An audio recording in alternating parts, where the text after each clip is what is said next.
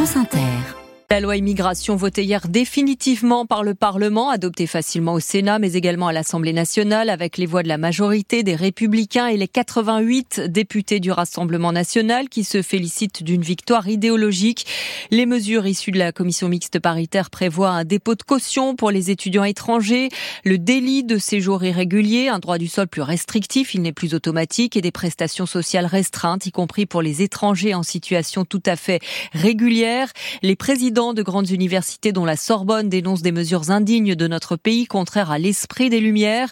Tout à l'heure sur Inter, la Première ministre a balayé les critiques sur la fracturation du camp présidentiel. Un quart des députés n'ont pas voté le texte.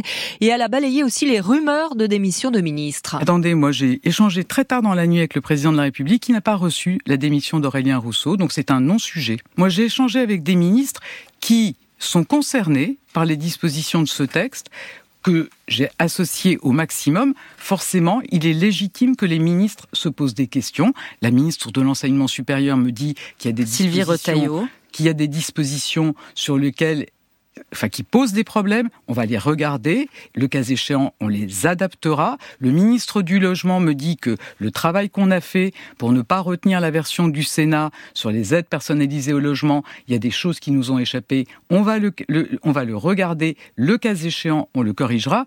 On est dans un rôle normal, dans une de situation démission, normale. il n'est pas question pas- concernant ces gens. On va arrêter de commenter des choses qui n'existent pas. Maintenant, on a un texte qui est voté, on va passer aux autres dossiers qui préoccupent les Français. La première ministre qui reconnaît par ailleurs que certaines mesures du texte votées par sa majorité sont contraires à la Constitution. Le président de la République sera ce soir à la télévision sur France 5. Elisabeth Borne qui sera elle tout à l'heure au Conseil des ministres durant lequel sera présentée une autre loi très contestée, celle de la réforme de la sûreté nucléaire, à savoir la fusion de l'IRSN et de l'ASN, deux institutions qui surveillent le nucléaire civil. Riverains des centrales et personnels craignent pour l'indépendance des experts. Une manifestation est prévue à 10h à Paris. Toujours moins de lits pour les patients dans les hôpitaux. Plus de 6700 lits ont fermé l'année dernière, confirmant ainsi une baisse continue depuis 10 ans. Depuis 2013, 40 000 lits ont été supprimés selon une étude du ministère de la Santé. Il y a certes plus d'accueil en ambulatoire, mais ces chiffres reflètent aussi la pénurie de personnel selon le ministère. On attend aujourd'hui la décision de la justice dans le procès du Mediator. C'est un médicament du laboratoire Servier responsable de centaines de morts et de graves maladies cardiovasculaires chez des milliers de patients. Le procès en appel s'était déroulé en début d'année. La Cour d'appel de Paris rend donc sa décision tout à l'heure à 13h30.